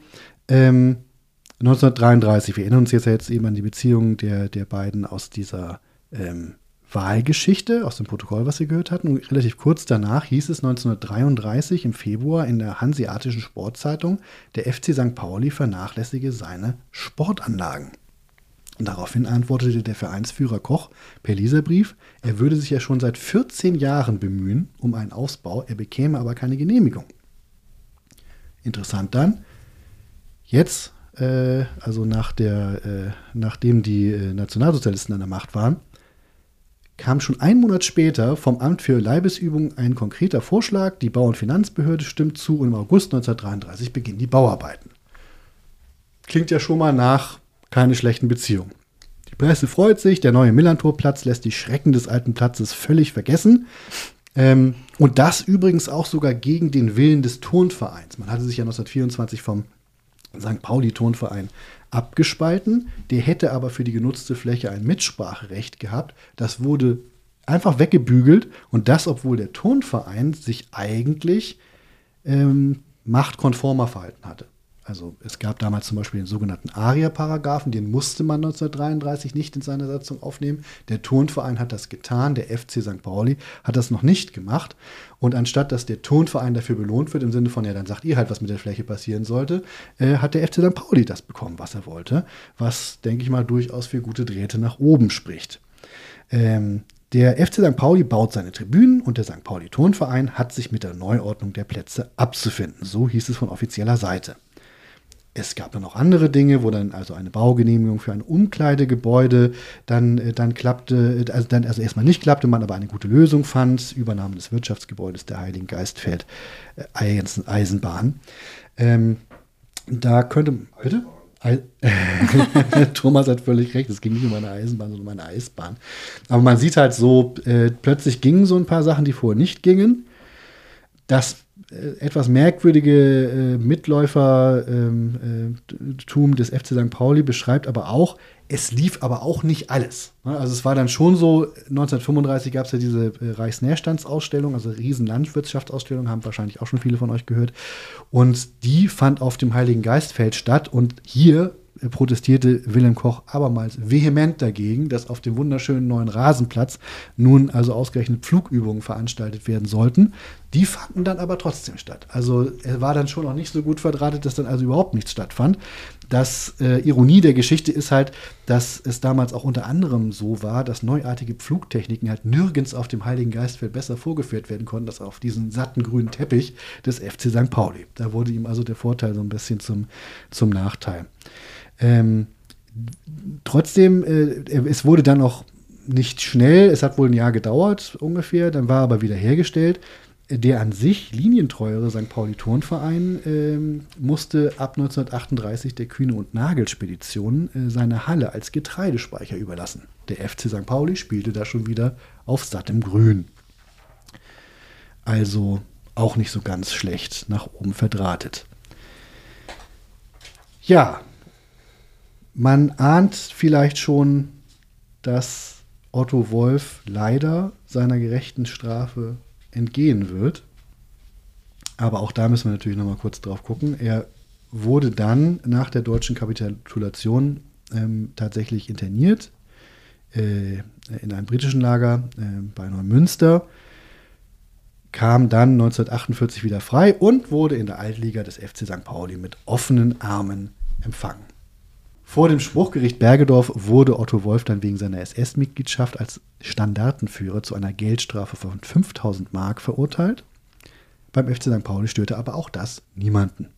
Stattdessen dichtete Franz Stroka, ein Vereinschronist und wohl auch Gastwirt von Beruf, der Krieg war dann aus, es kam für Otto keine schöne Zeit. Denn ihr wisst, Neumünster war nicht weit. Doch vorbei gingen auch diese Tage und wir freuten uns über das Glück, als Otto kehrte zu Familie und Heim zurück. Die Freude auf beiden Seiten war groß, als Otto zu uns gekommen, nachdem er hatte unseren Ruf, unsere Einladung vernommen. Hui. Ja. Ähm, als wäre nichts gewesen. Also man betont auch noch zusätzlich in diesem Gedicht, dass also sie ihn extra gerufen und eingeladen hätten, also nochmal so ganz dienstfertig, dass also auf gar keinen Fall er hier irgendwie an der Tür kratzen oder sich für irgendwas entschuldigen musste. Äh, kommt noch besser, am 6. Juli 1950 wird Otto Wolf sogar als Vizepräsident des FC St. Pauli vorgeschlagen auf der Mitgliederversammlung. Nur weil er nicht auf der Versammlung anwesend war, konnte er nicht gewählt werden. Also bei diesen Elogen fürchtet man, dass er sonst möglicherweise wirklich die nötigen Stimmen locker zusammenbekommen hätte. Ja, um diese Zeit rum hat er sich dann also allmählich auch Gedanken gemacht zu seinem äh, weiteren Fortkommen. Er war jetzt ja sicherlich finanziell nicht gerade schlecht aufgestellt, aber äh, er war noch, hatte noch ein bisschen zu, bis zur Rente. Äh, er hat dann also beschlossen, äh, in den Versicherungsmarkt einzutreten und gründete 1955 die Dr. Otto Wolf Versicherungen KG. Das ist einigermaßen erstaunlich insofern, als dass viele Altnazis natürlich auch wirtschaftlich erfolgreich waren, aber dass die dann die Firma auch noch nach sich selbst benannten, wenn man so doch ziemlich öffentlich bekannt war, das war tatsächlich selten. Das hat also auch äh, René Martens in einem lesenswerten Artikel, der in der Taz und der jüdischen Allgemeinen erschien, eben auch so festgestellt. Ähm, und dabei auch wiederum Frank Bajor äh, zitierte, der sagte, es, es gibt also keinen vergleichbar hochrangigen NS-Funktionsträger und SS-Mann, der es riskiert hätte, seiner Firma seinen eigenen verfänglichen Namen aufzudrücken. Und Frank Bajor vermutet, das war schlicht und einfach Eitelkeit. Etwas anderes äh, kommt ihm dann auch nicht in den Sinn.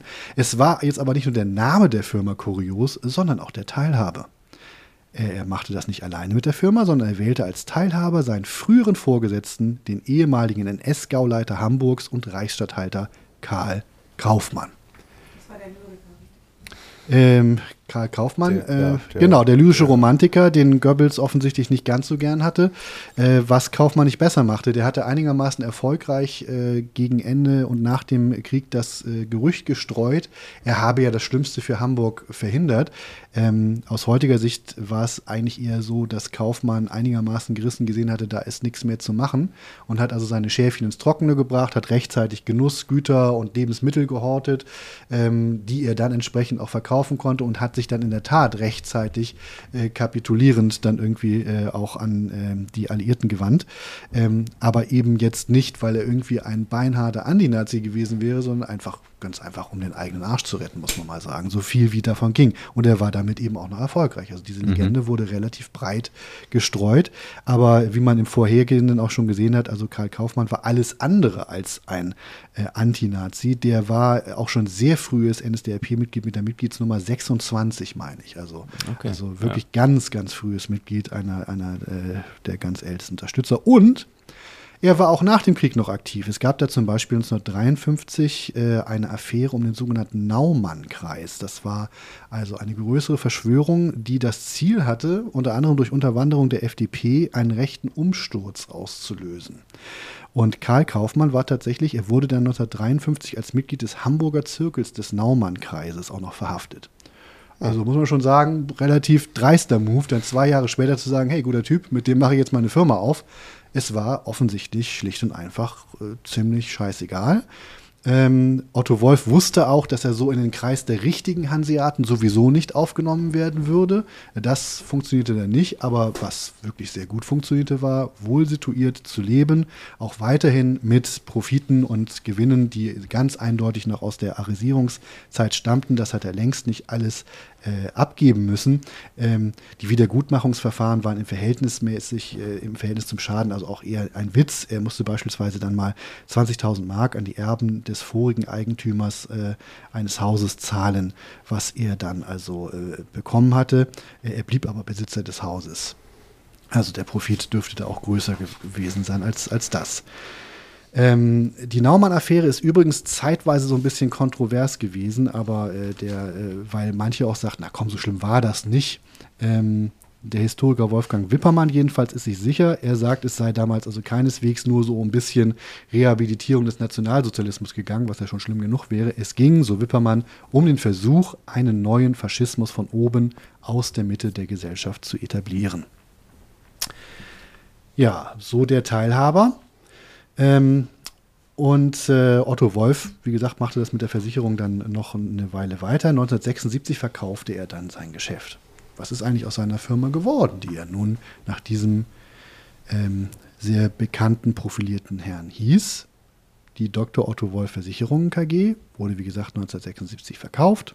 Dann wurde der Hauptsitz verlegt, dann wurde was umgewandelt, ähm, dann wurde äh, die Firmierung etwas geändert. Aber tatsächlich noch 2017, als wir die Ausstellung äh, zum FC St. Pauli im, im, sogenannten Dritten Reich machten, gab es tatsächlich die Dr. Otto Wolf Vermittlungsgesellschaft für Versicherung GmbH und Co. KG immer noch unter diesem Namen. Sie gehörte und gehört auch immer noch zur Goethe-Gruppe.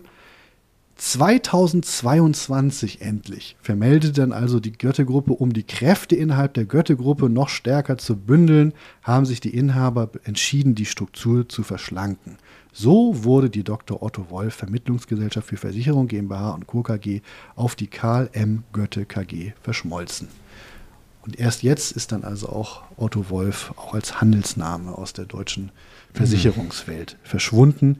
Seine Erinnerung aber wird mit Sicherheit noch lange ein sehr, sehr schwarzer Fleck in der braun-weißen Geschichte sein. Ja, vor allem gibt das da ja noch, also hinten raus, der war ja wirklich irgendwann schon mal bekannt, der Name, dann doch.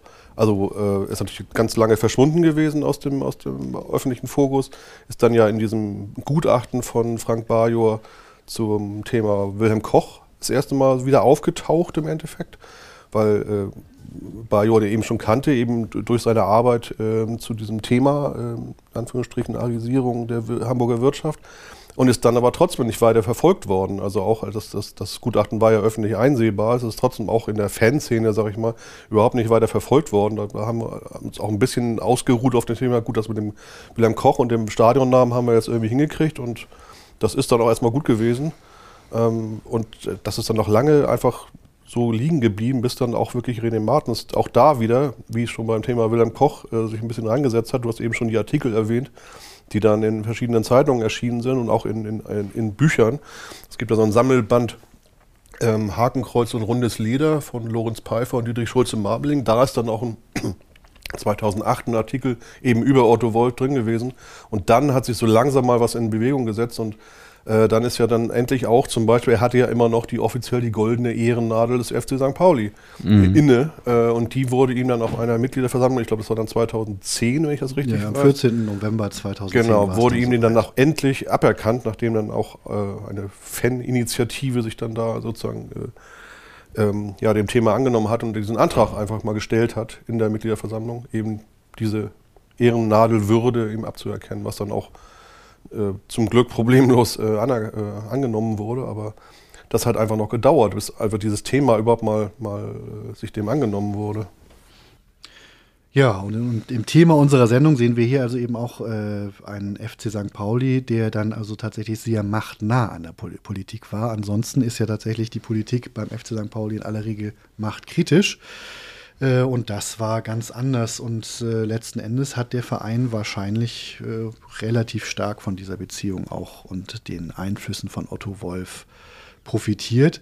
Ähm, auch da wieder ein indirekter Schluss, der so nicht sauber zu ziehen ist, aber dass hinterher diese Elogen auf ihn gesungen wurden, hatte möglicherweise eben auch einiges damit zu tun, äh, dass in der Wahrnehmung auch der alten Vereinsmitglieder der Otto so manches Unbill irgendwie half vom FC St. Pauli fernzuhalten. Natürlich auch sonstige Drähte von, äh, von äh, Wilhelm Koch. Man sollte es also auch nicht überbewerten, aber man kann es auch nicht unterbewerten, denn es ist einfach ein bisschen, bisschen arg viel Einfluss und Rang, um dann für den FC St. Pauli ohne tatsächlich damals positive Konsequenzen aus Sicht des Vereins äh, ähm, dann geblieben zu sein. Aus heutiger Sicht ist es natürlich ja äh, etwas außerordentlich Negatives. Zum Glück hat der Verein das inzwischen aufgearbeitet, aber natürlich wird es niemals entfernt sein.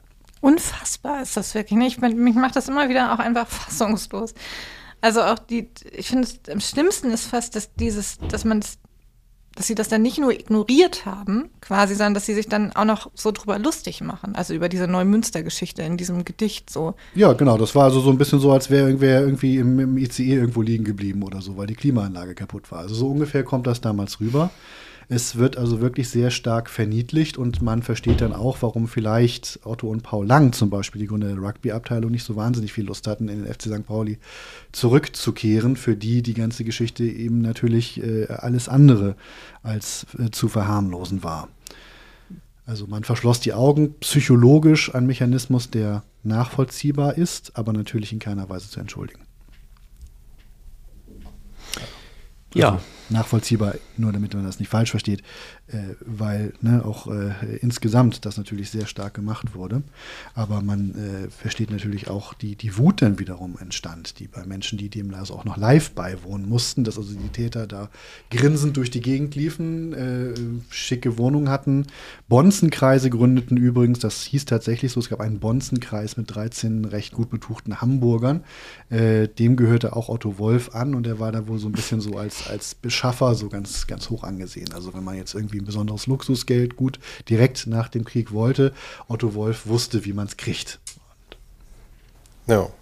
Das ist echt, das ist, äh, ja, also wenn man sich dann, wie sich das anfühlen muss als jemand, der von ihm enteignet und quasi um, komplett um die Existenz gebracht wurde, dann dieses Entnazifizierungsverfahren mit dieser Geldstrafe von 5000 D-Mark zu sehen, das muss unfassbar gewesen sein. Ach ja, ich kann noch einen draufsetzen, ähm, das hatte ich auch noch nicht erwähnt. Äh, in diesen Verfahren gab es ja auch fünf Stufen, ähm, äh, in die man dann eingestuft wurde. Ähm, fünf war entlastet und vier war dann eigentlich das nächst harmlose, das war dann der sogenannte Mitläufer. Aus Gründen, die ich absolut nicht nachvollziehen kann, wurde tatsächlich Otto Wolf als Mitläufer Stufe 4 eingestuft. Ja, das ist ja anhand, also einfach nur anhand dieser Ämter ja schon nicht nachvollziehbar also ist unabhängig davon, wie er diese Ämter ausgefüllt hat, aber einfach nur diese Ämter qua Name oder qua Funktion sind ja schon mehr als Mitläufer. Absolut, ja. Wir haben hier noch einen Los rumliegen. Ich kann mir schon vorstellen, wer da drauf ist. Ja, ich eigentlich auch, aber ich öffne es mal und äh, ja, du hast gewonnen, Christopher. Sehr gut. Bin gespannt. Genau, ich möchte euch von einer vergessenen und vielleicht auch einer der bittersten Niederlagen des FC St. Pauli in den 90ern erzählen. Genau, ich äh, rekapituliere nochmal ganz kurz. Also bevor es den, ähm, beim FC St. Pauli hoch herging, dauerte es ja ein bisschen, wir wissen das. Ähm, der Biedere Stadtteilclub war Mitte der 80er Jahre erst kurz davor, zu dem zu werden, was er heute ist. Oder wie Ted Geier zusammenfassen würde. Ich glaube, das war dann der Aufstieg 88 oder so. Da war ich im Stadion und da fiel mir zum ersten Mal auf, dass es plötzlich hip war, zu St. Pauli zu gehen. Davor war das ja eher so ein Rentnerverein mit diesen paar Zecken. So. Ja, mit dem Aufstieg 1988 unter Helmut Schulte und Spielern aus der Region wie äh, André Trulsen, Jürgen Gronau, äh, André Gulke äh, und natürlich Volker Ippich gelang nicht nur ein sportlicher Aufstieg, es änderte sich auch noch mehr.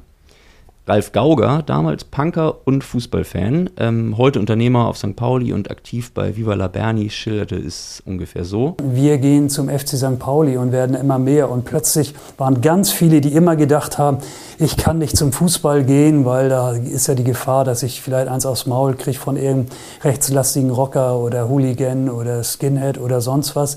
Wir gehen da jetzt einfach hin und so viele haben offensichtlich nur drauf gewartet und plötzlich hast du gemerkt, aha, da sind so viele, die auch gerne wieder zum Fußball wollen und sich diesen Fußball wieder zurückholen wollen.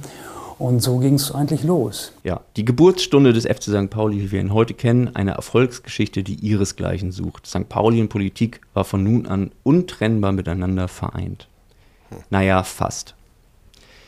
Thomas hat es schon in einem Räuspern schon angemerkt, so echt war es dann doch nicht. Rechte Hools, Gruppen wie United, Reichskriegsflaggen in der Nord, Neonazi-Angriffe auf kurdische Aktivisten im Stadion 1991, Affenlaute gegen Suleiman Sane, der tägliche Rassismus in den Fußballstadien der BRD machte auch vor Millantor nicht halt. Anders als bei anderen Vereinen wurde dies aber nicht stillschweigend akzeptiert, sondern mit handfesten Argumenten Stück für Stück in den Kurven geregelt. Also alles gut. Wir machen mal einen Zeitsprung ähm, es gibt ja immer wieder so Saisons, da fällt es mir irgendwie schwer, mich zu erinnern, was da eigentlich sportlich so los war. Ich weiß nicht, es geht euch wahrscheinlich auch so. Also, wenn ich jetzt zum Beispiel mal zurückdenke, dann würde ich sagen, die Saison 93, 94. Was war da eigentlich los?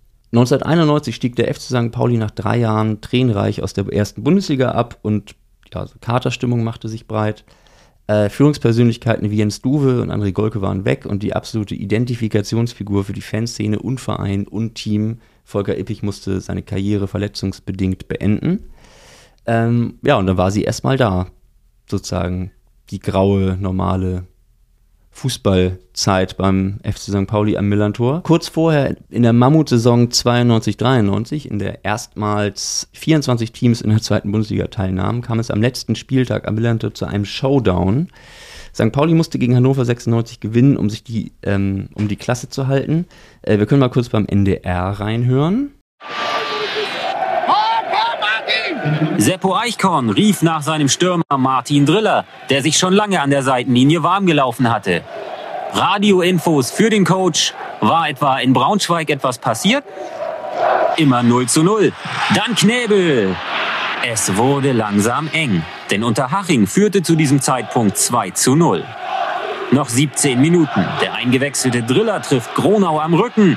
Präzis dessen Flanke. Leonardo Manzi. Der Rest war Jubel.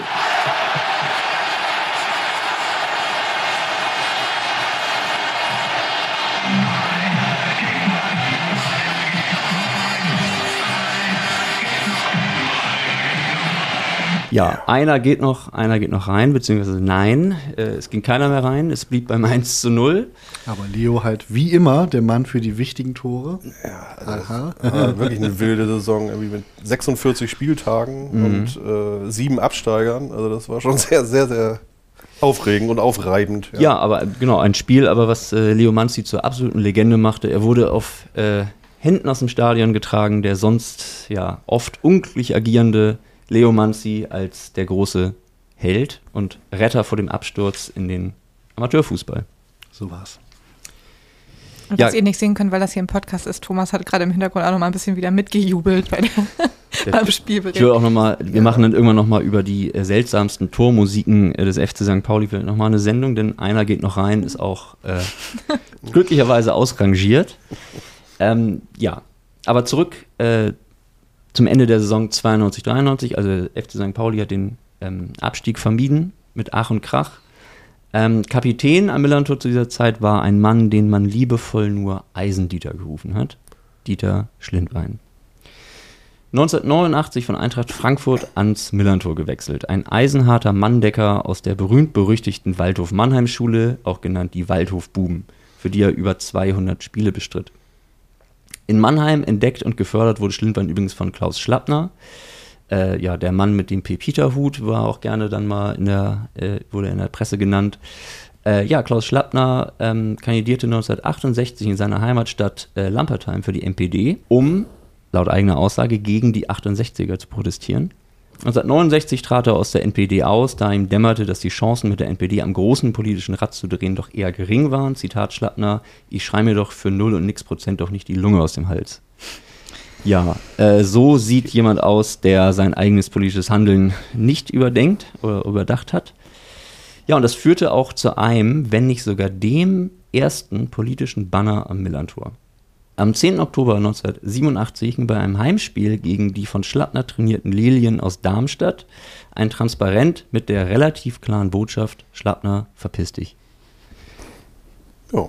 Ja, das da gesagt. muss man nicht viel sagen. Es war übrigens auch bei dem auf dem auf dem Banner noch auch seine auf seine NPD-Zeit wurde auch noch äh, hingewiesen. Also ähm, damals schon 1987 gut informierte Fans mit klaren Aussagen. Äh, zurück zu Schlindwein.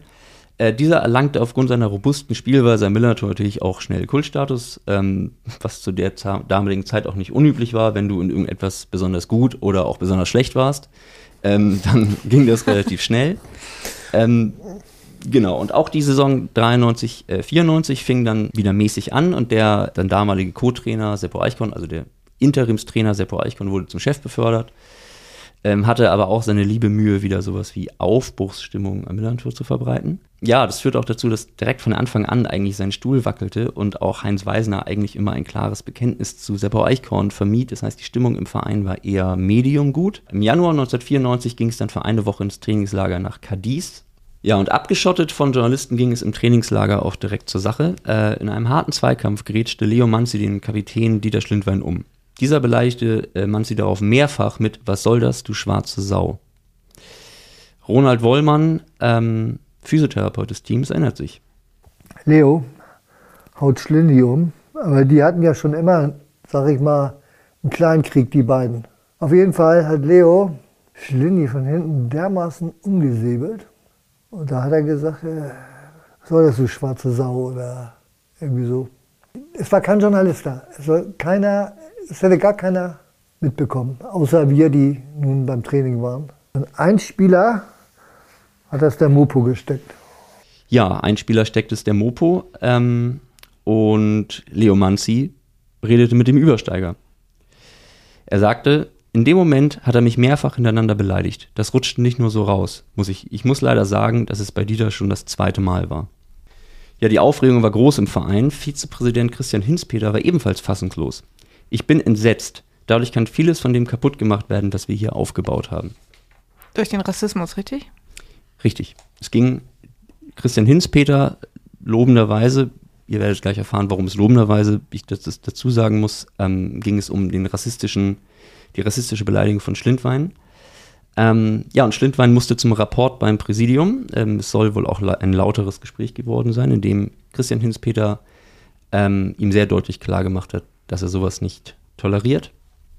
Das ist einer der wenigen im Verein, denn die sportliche Führung um Trainer Eichkorn war nicht etwa wegen der rassistischen Beleidigung Schlindweins in Aufruhr, sondern wegen dem Maulwurf, der der Presse gesteckt hat, dass es überhaupt eine rassistische Beleidigung im Trainingslager gab und schoss gegen erzürnte Fans. Eichkorn in der Mopo. Ich appelliere an alle Fans, sich nicht um die Sachen zu kümmern, die sie nicht einschätzen können. Ah, ja. Mhm. Für Iris Jensen, Mitbegründerin des Minotaur Raw, wir haben sie ja schon in der Story gehört, äh, war das quasi auch ein Bruch mit dem Verein.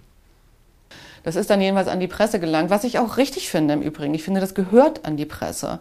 Das ist ähm, im Verein so schlecht aufgearbeitet worden. Es, ja, ich habe da Sachen miterlebt, ähm, die mit meinem Verständnis, wie der FC St. Pauli sich ähm, selber verstehen sollte, einfach überhaupt nicht übereingestimmt haben. Ja, schlecht aufgearbeitet. In das gleiche, in das gleiche Horn blies auch die Taz zur Causa Schlindwein, denn sie schrieb, der Mythos des FC St. Pauli als etwas anderer Verein hat durch die Entgleisung von Mannschaftskapitän Eisendieter Schlindwein einen herben Dämpfer erhalten. Für Trainer Seppo Eichkorn gibt es nur ein Ziel. Er will wissen, wer der Verräter ist, der die Informationen weitergegeben hat. Es ist schon etwas einfältig, wenn der Trainer des FC St. Pauli den Informanten zum Sündenbock macht und den Täter Schlindwein noch den Rücken stärkt. Armes St. Pauli. Ja, also klare Worte in der Taz. Das ist auch. Ja. Aufgrund des öffentlichen Drucks sah sich dann auch die sportliche Leitung genötigt, Schlindwein zu verwahren und ähm, ihm eine Geldstrafe aufzudrücken. Das waren 250 Mark. Ui. Ja.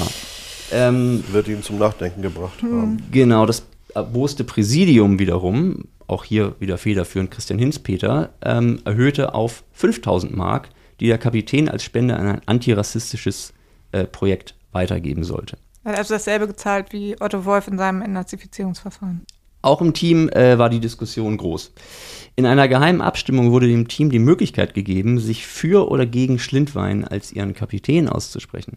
Dazu wieder die Taz. Die Spieler hatten noch die Möglichkeit, den Fans gegenüber noch ein wenig glaubwürdig zu bleiben, doch diese ließen sie aus.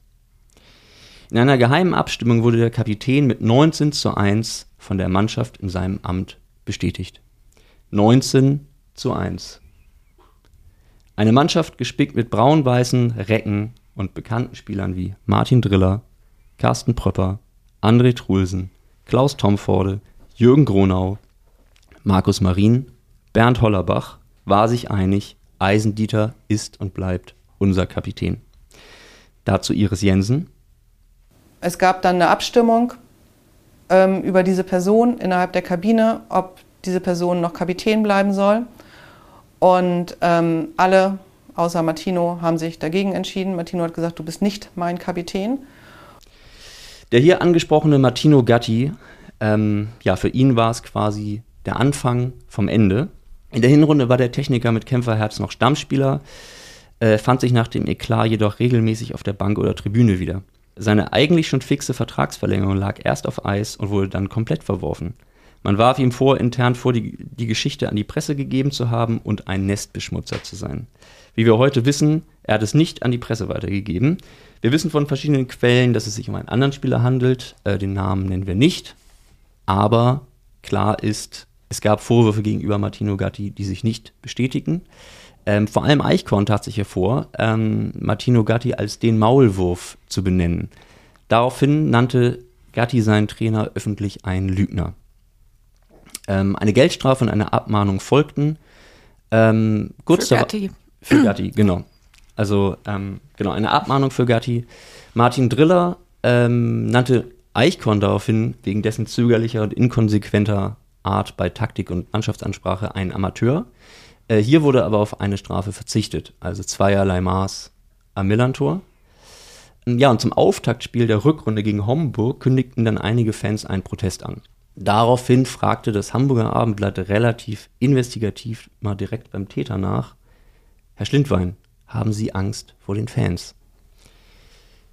Schlindwein darauf: Ich hoffe, dass die Fans mitbekommen haben, dass da alles bereinigt worden ist. Ich werde 5000 Mark an Terre de Homme für das Wohnschiffprojekt für Flüchtlinge in Hamburg überweisen.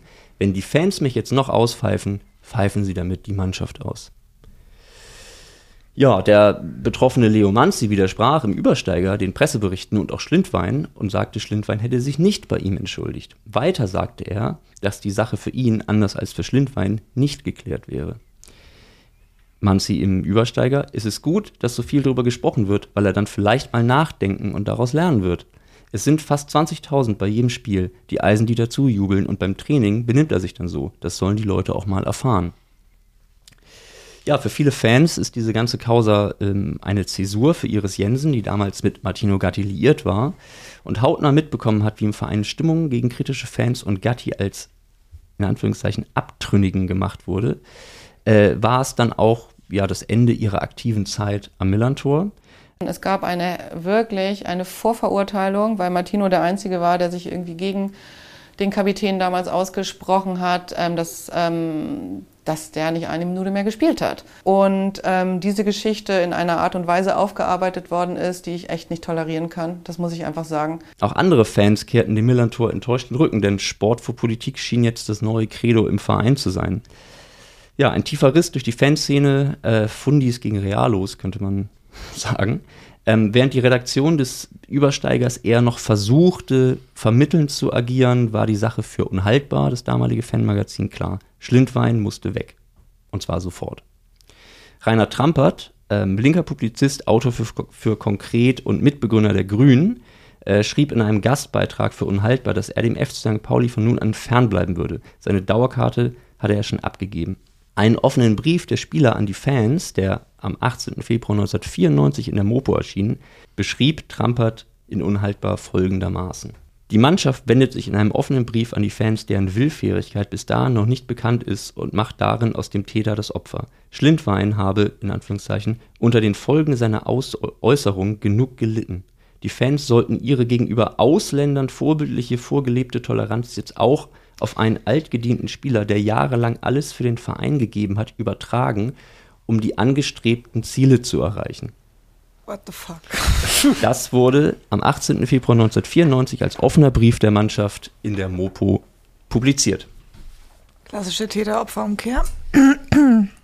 Ja, und auch für den Publizisten und ehemaligen Grünpolitiker Thomas Ebermann, ähm, der jahrelang mit Trampert ähm, ins Millantor ging, war die Sache ebenfalls klar. Ja, es gab ein gutes Grundgefühl. Und das ist für mich dann richtig zerstoben durch die Affäre Schlindwein. Es gibt die Affäre Schlindwein, man liest darüber, man diskutiert, man sitzt im Golem, man sagt, er darf nie wieder aufgestellt werden. So, und plötzlich bist du umzingelt. Der sagt plötzlich, in der Lage können wir auf Eisendieter nicht verzichten. Und du denkst, sag mal, ich will nicht sagen, dass du mein bester Freund warst, aber irgendwie haben wir jetzt ein paar Jahre in dieser Kneipe gedacht, wir sind auf derselben Schiene so. Nee, und das ist, das ist doch nur, die Morgenpost ist sowieso für HSV, das haben die nur veröffentlicht, um St. Pauli zu schwächen, also richtig verschwörungstheoretische Idiotien, hörst du. Ach, steile Thesen. Mhm. Ja, Trampert fand auch noch äh, deutliche Worte für die Causa Manzi-Schlindwein. Die Atmosphäre am Millantor war kälter geworden. Die Reaktion auf die rassistische Diskriminierung war das Bekenntnis zur Kälte. Wer mir heute erzählt, die Verhältnisse seien schon immer so gewesen, will einen miesen Zustand retten. Wer den Rassismus in den eigenen Reihen derart verharmlost, muss sich nicht wundern, wenn er vorhandene Geister enthemmt. Ich werde in Zukunft Fußballanhänger bleiben, aber ohne Heimatverein. Ob St. Pauli ein Tor mehr schießt oder nicht, kann mir gestohlen bleiben. Auf meine Dauerkarte wartet vielleicht jemand, der vor Freude aus dem Häuschen gerät, wenn Eisendieter einen Gegner umhaut. War sehr konsequent, ja. Wenn man zusammenfasst, Iris Jensen, Rainer Trampert oder Thomas Ebermann ging, Martino Gatti musste den Verein verlassen. Doch, ja, Schlindwein blieb. dazu hat auch der Übersteiger nochmal eine Zusammenfassung der Lage geschrieben. Dieters Herabsetzung von Leo Manzi ist zunächst einmal unentschuldbar. Und nicht wenige Mitglieder der Übersteiger-Redaktion plädierten spontan für eine heftige Abrechnung mit dem Kapitän des FC St. Pauli. Doch war uns, der Redaktion, sehr bald klar, dass es mit einer Abstrafung von Dieter mitnichten getan wäre. Vielmehr muss es um eine Aufarbeitung mit dem Gesamtkomplex FC St. Pauli gehen. Was eigentlich macht den vermeintlichen Mythos des Vereins aus? Ist es die Anführungszeichen andere Vereinspolitik, der die andere Fanin, die Mannschaft oder was ist es? Betrachten wir die Reaktion der Mannschaft des Vereins sowie der Fans auf das Geschehen, so müssen wir doch sehr ernüchtert zur Kenntnis nehmen, dass es nun eine verschwindend geringe Menge von Menschen ist, die überhaupt bereit sind, sich mit der Problematik Rassismus auseinanderzusetzen. Ja, also Dieter Schlindwein blieb, blieb Kapitän des FC St. Pauli in der Saison 93-94. Äh, der Aufstieg wurde verpasst. In der Saison darauf wurde Seppo Eichkorn entlassen. Uli Maslow übernahm mit seiner ersten Amtshandlung Dieter Schlindwein als Kapitän und Stammspieler zu entmachten. Man muss sich wundern. Man muss aber auch dazu sagen, dass ebenfalls auch Leo Manzi keinen Stich mehr bei Trainer Uli Maslow gesehen hat. Stimmt, ja. Und der dann für dahin Abteilung kontroverse Äußerungen selber übernahm. Genau. Ich erinnere mich, dass viele Fans unter der Ära Heinz Weisner dem Verein den Rücken gekehrt haben. Und ähm, nachdem dann Christian Hinspeter ja auch geschasst wurde, quasi ja erstmal eine doch sehr trostlose Zeit in diesem Verein anfing. Es war sicherlich vieles äh, ein bisschen, man hat sich sehr viel ausgeruht auf dem, was schon erreicht war, denke ich. Also dann eben äh, Mitte, Ende der 90er. Und ja, also da, es brauchte sicherlich neue Impulse, definitiv. Man musste natürlich auch einfach immer wieder ähm, Fanszene und Verein einfach auch trennen. Also der Verein hat von der Fanszene profitiert. Und es gab verschiedene Aussagen, die ich jetzt hier nicht vorgelesen habe, zum Beispiel von Heinz Weisner, der, ähm, der dem Verein an sich und sozusagen unterstellt hätte, dass wir uns mit besonderer Ausländerfreundlichkeit hervortun würden und allein diese Begrifflichkeit schon so mhm. absurd ist, dass ähm, man einfach merkt, wir haben nichts verstanden. Ja, also was ich nur dazu sagen kann, abschließend, ich bin auf jeden Fall Martino Gatti-Fan. Klingt so, als sollte man das sein, ja. Das war natürlich auch vor meiner Zeit. Wobei das war sicherlich auch vorher schon der Fall, dass er ein sehr gutes Standing in der, nennen wir es mal, aktiven Fanszene hatte. Nicht nur wegen personeller Überschneidungen, nenne ich es jetzt mal, sondern auch so äh, kam er einfach gut an als Typ. So, das, das war sicherlich so, dass er, dass er auch durchaus verstanden hatte, wo, worum es den, den Menschen ging und so, ja. Also es ist, was man vielleicht noch festhalten kann, dann ist es noch nicht so lange her, dass der FC St. Pauli einen Spieler für sein antirassistisches Engagement abgemahnt hat, quasi. Wenn euch diese Folge gefallen hat, würden wir uns freuen, wenn ihr uns eine positive Bewertung da lasst. Gerne auf der Podcast-Plattform eurer Wahl. Ähm, wenn ihr Ideen und Vorschläge habt, konstruktives Feedback aller Art, dürft ihr das gerne an uns schicken. Wir freuen uns darüber. Ähm, über alle Social Media Messenger-Plattformen oder auch gerne per E-Mail an info at 1910-museum.de. Und wir würden uns freuen, wenn ihr auch nächstes Mal wieder einschaltet und dabei seid. Ihr könnt euch auch eine Notification setzen, auch auf der Podcast-Plattform eurer Wahl, damit ihr keine Folge verpasst. Sehr zu empfehlen. Habe ich schon gemacht. Das ja, Thema der nächsten Folge, das können wir hier vielleicht auch schon verkünden, ähm, wird sein die größten Marketing-Fails des FC St. Pauli. Arbeitstitel. Oha. Aber es wird um Marketing gehen, um Marketing. Ja, da können, können, wir uns jetzt schon auf ganz tolle Sachen freuen. Also endlich mal um Geld, ne? Also letztes Mal Politik äh, äh, aus der nächsten Sendung gesehen und dann dieses Mal also äh, Pinunzen, ähm, Kohle, Zaster. Wir sind gespannt. Ihr könnt euch ja schon mal Gedanken machen und äh, uns auch gerne schon mal schreiben, was ihr als den größten Marketing-Fail empfunden habt. Würde uns natürlich auch sehr interessieren. In diesem Sinne, bis zum nächsten Mal. Tschüss. Ja, tschüss. Bis dann. Auf Wiedersehen. Das ist es. Nein! Baris.